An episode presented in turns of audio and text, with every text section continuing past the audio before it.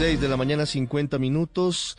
Complicada situación de orden público este fin de semana en Colombia. Dos masacres, como les hemos venido informando, han de nuevo generado situaciones muy difíciles, sobre todo en el departamento del Cauca, en el municipio de Argelia y también en el departamento de Antioquia. El general Marco Mayorga es el comandante de la tercera división del Ejército Nacional. General Mayorga, buenos días. Muy buenos días, Ricardo. Eh, aquí desde el suroccidente del país, tratando de generar seguridad para esta quejada región. General Mayorga, ¿qué es lo que está pasando en el municipio de Argelia? En Argelia se presenta la masacre del pasado fin de semana en donde fueron asesinadas cinco personas.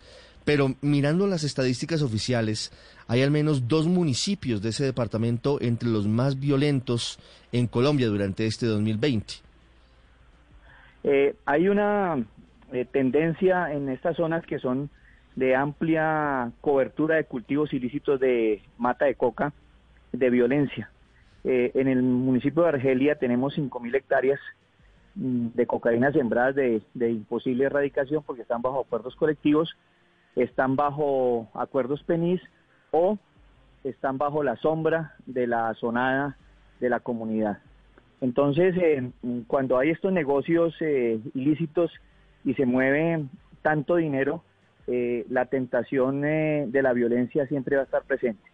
Hemos tenido bastantes eventos y, no logramos eh, hacer eco en, la, en nuestra querida población civil que se opone permanentemente a las operaciones militares y se opone permanentemente a las, a, las, a las operativos, a las capturas y, y al al esfuerzo de generar autoridad sobre la región.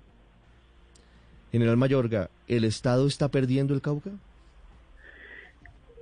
Eh, el, Cauca es, un, es, un, es, un, es una región que está bastante golpeada eh, por el narcotráfico. El, Cauca tiene 17 mil hectáreas de, cocaína y, y esto produce más o menos 147 mil millones de pesos al año en ganancias y eso es una eso es una eh, eh, una eh, un, combustible permanente para lograr que, se genere la violencia.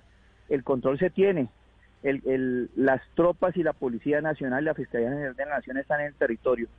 Pero cuando uno enfrenta luchas entre bandas criminales pues ahí sí se complican las cosas. Ahí sí se complican las cosas porque tenemos que eh, eh, eh, enfrentar gente que está en armas y, se, y están enfrentándose entre unos y otros. Mm. no obstante, se hacen esfuerzos, hay programas gubernamentales, programas del departamento que están tratando de llegar a las regiones. Lo que necesitamos es conciencia de la comunidad. Mire, mire lo que me pasó ayer. Ah, entre el día sábado y el, día domingo se produce la muerte de cinco personas. Eh, la tropa reacciona. Hacemos un movimiento en medio de la lluvia, nueve kilómetros, llegamos a la zona, logramos capturar a uno de los pistoleros. Una vez se, captura el pistolero, pues él se extrae y logramos, eh, mediante la confesión de él, que nos entregue a su compañero y nos entregue las dos armas. Eh, mm, como están en un inmueble, entonces procedemos a, a que la fiscalía nos emita una orden de allanamiento, vamos con CTI, allanamos el primer inmueble, encontramos las dos armas, encontramos 300 millones de pesos y encontramos a la comunidad amotinada, a la comunidad enazonada, que, eh, quienes inician el ataque contra la tropa de los miembros del CTI. Resultado de la operación, nos agredieron a los miembros del CTI, nos agredieron a los soldados no pudimos hacer el segundo allanamiento y encontrar el segundo eh, homicida, nos quitaron las armas, nos quitaron los 300 millones de pesos. Entonces no entiendo a la población civil y no entiendo a la comunidad. Piden eh, seguridad, pero no dejan ejercer la, mm. la, la autoridad. Es muy complicado mm. así. General, pero aquí hay un factor que no se puede dejar de lado y es que en esos sitios la comunidad termina siendo cooptada seguramente en muchos casos bajo amenazas, en otros bajo el pago de dineros, pero la mayoría de casos es por intimidaciones por parte de esos grupos. Total, Ricardo, total. tenemos lo, que denominamos la instrumentalización de la comunidad.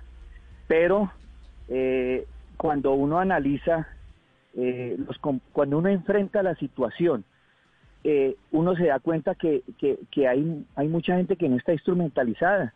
Porque una cosa es que a uno le ordenen un grupo armado salir y hacer bulto, pararse allá. Y otra cosa es escuchar lo que dicen, verlos blandiendo los machetes, verlos escupiendo a la tropa con ese odio que, que, que, sale, esos ojos eh, fulgurantes. Yo he estado frente a eso en el norte del Cauca y digo, esto no es instrumentalizado. Si usted va, si usted lo obliga a un grupo armado a ir, usted va con cierta timidez, con respeto por la autoridad, por Dios, ¿cierto? Sí, dirá algunas cosas en medio de la masa, pero cuando salen y, y, y, y se arrancan las vestiduras, eh, se rompen los botones de la camisa frente a la tropa, la escupen, eso no es instrumentalización. Entonces sí hay instrumentalización, pero hay comunidades en algunos sectores que, que encontraron en esa fórmula de la, de, la zonada enfrentar al Estado y evitar que eh, eh, perder su negocio mafioso. Sí, general. volviendo a los hechos eh, a la masacre. ¿Qué sabe usted de los hechos? Nos contaba que capturaron a uno de los pistoleros. ¿Qué les, les ha, contado algo? Eh, pero en general, ¿cómo ocurrieron? ¿Quiénes son los responsables de lo que ocurrió eh, en Argelia?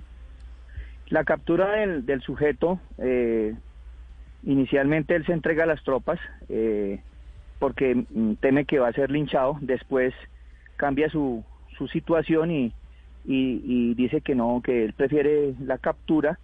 Mm, eh, lo ponemos a disposición de la fiscalía, nuestra fiscalía legaliza la captura. En este momento está en imputación de cargos.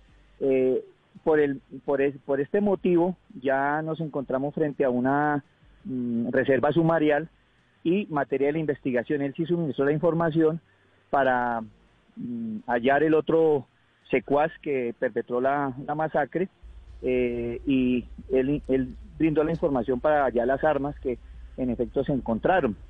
Pero eh, ya es materia de investigación y es reserva sumaria. pero general, pero ¿quién es como la cabeza del grupo que estaría detrás de esta masacre? ¿Qué, ¿qué nombre tienen ustedes?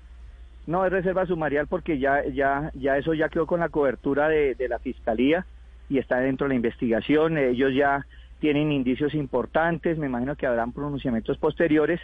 Eh, vamos en buen camino y pues básicamente eh, de acuerdo a, las a las mm, a las versiones que ha capturado pues son negocios mafiosos, son negocios de coca. ¿Pero son las disidencias de las FARC?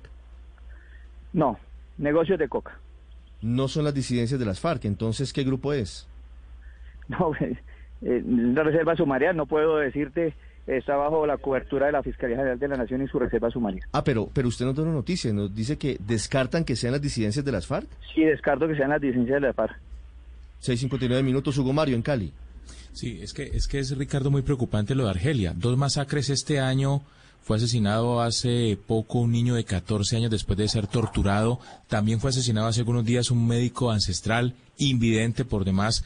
O sea, ¿quién tiene el control de Argelia hoy, eh, señor general Mallorca? ¿Por qué, por qué la, la, fuerza pública no ha podido tener la, la, la, autonomía y el control territorial de esa población? Porque la comunidad se eh, amotina en contra de las tropas cuando, cuando ve la presencia de las tropas. Eh, no olvidemos que en, en mayo sufrimos una, una fuerte azonada que salió en medios en la cual la comunidad nos da dos horas para salir de la, de la zona del plateado y precisamente en esa zona, en esa zona es donde estamos teniendo los problemas, en donde murió el médico ancestral, en donde murió el niño, porque allá la comunidad no recibe la tropa, no le conviene tener la tropa cerca. Ahí nos sacaron mediante la técnica de la zona desde el, desde el, desde el mes de mayo y cada vez que entramos nos hacen azonada. Entonces es muy difícil ejercer seguridad cuando la comunidad eh, no deja eh, ejercer la seguridad. General, pero en el orden de responsabilidades entiendo que si la comunidad no ayuda y si la comunidad al contrario termina agrediendo al ejército o al CTI cuando llegan a ser operativos, ese es un factor. Pero el factor principal son los grupos armados.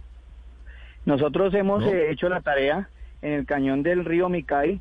Se han neutralizado este año eh, 52 miembros del ELN y 14 miembros del GAO residual eh, Carlos Patiño, que son los que están en, en esta zona. Eh, se ha hecho la tarea, son las cifras más abultadas.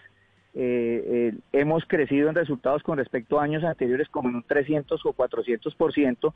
Entonces la reducción del grupo armado ha sido efectiva y si no se hubieran logrado esas neutralizaciones, ahí en esa zona específica que son casi 70 y pico de neutralizaciones, tendríamos la violencia mucho más alta. Nuestra tarea como fuerzas militares es la disminución del, eh, de los eh, factores eh, de los gados residuales y ELN y le estamos cumpliendo la tarea.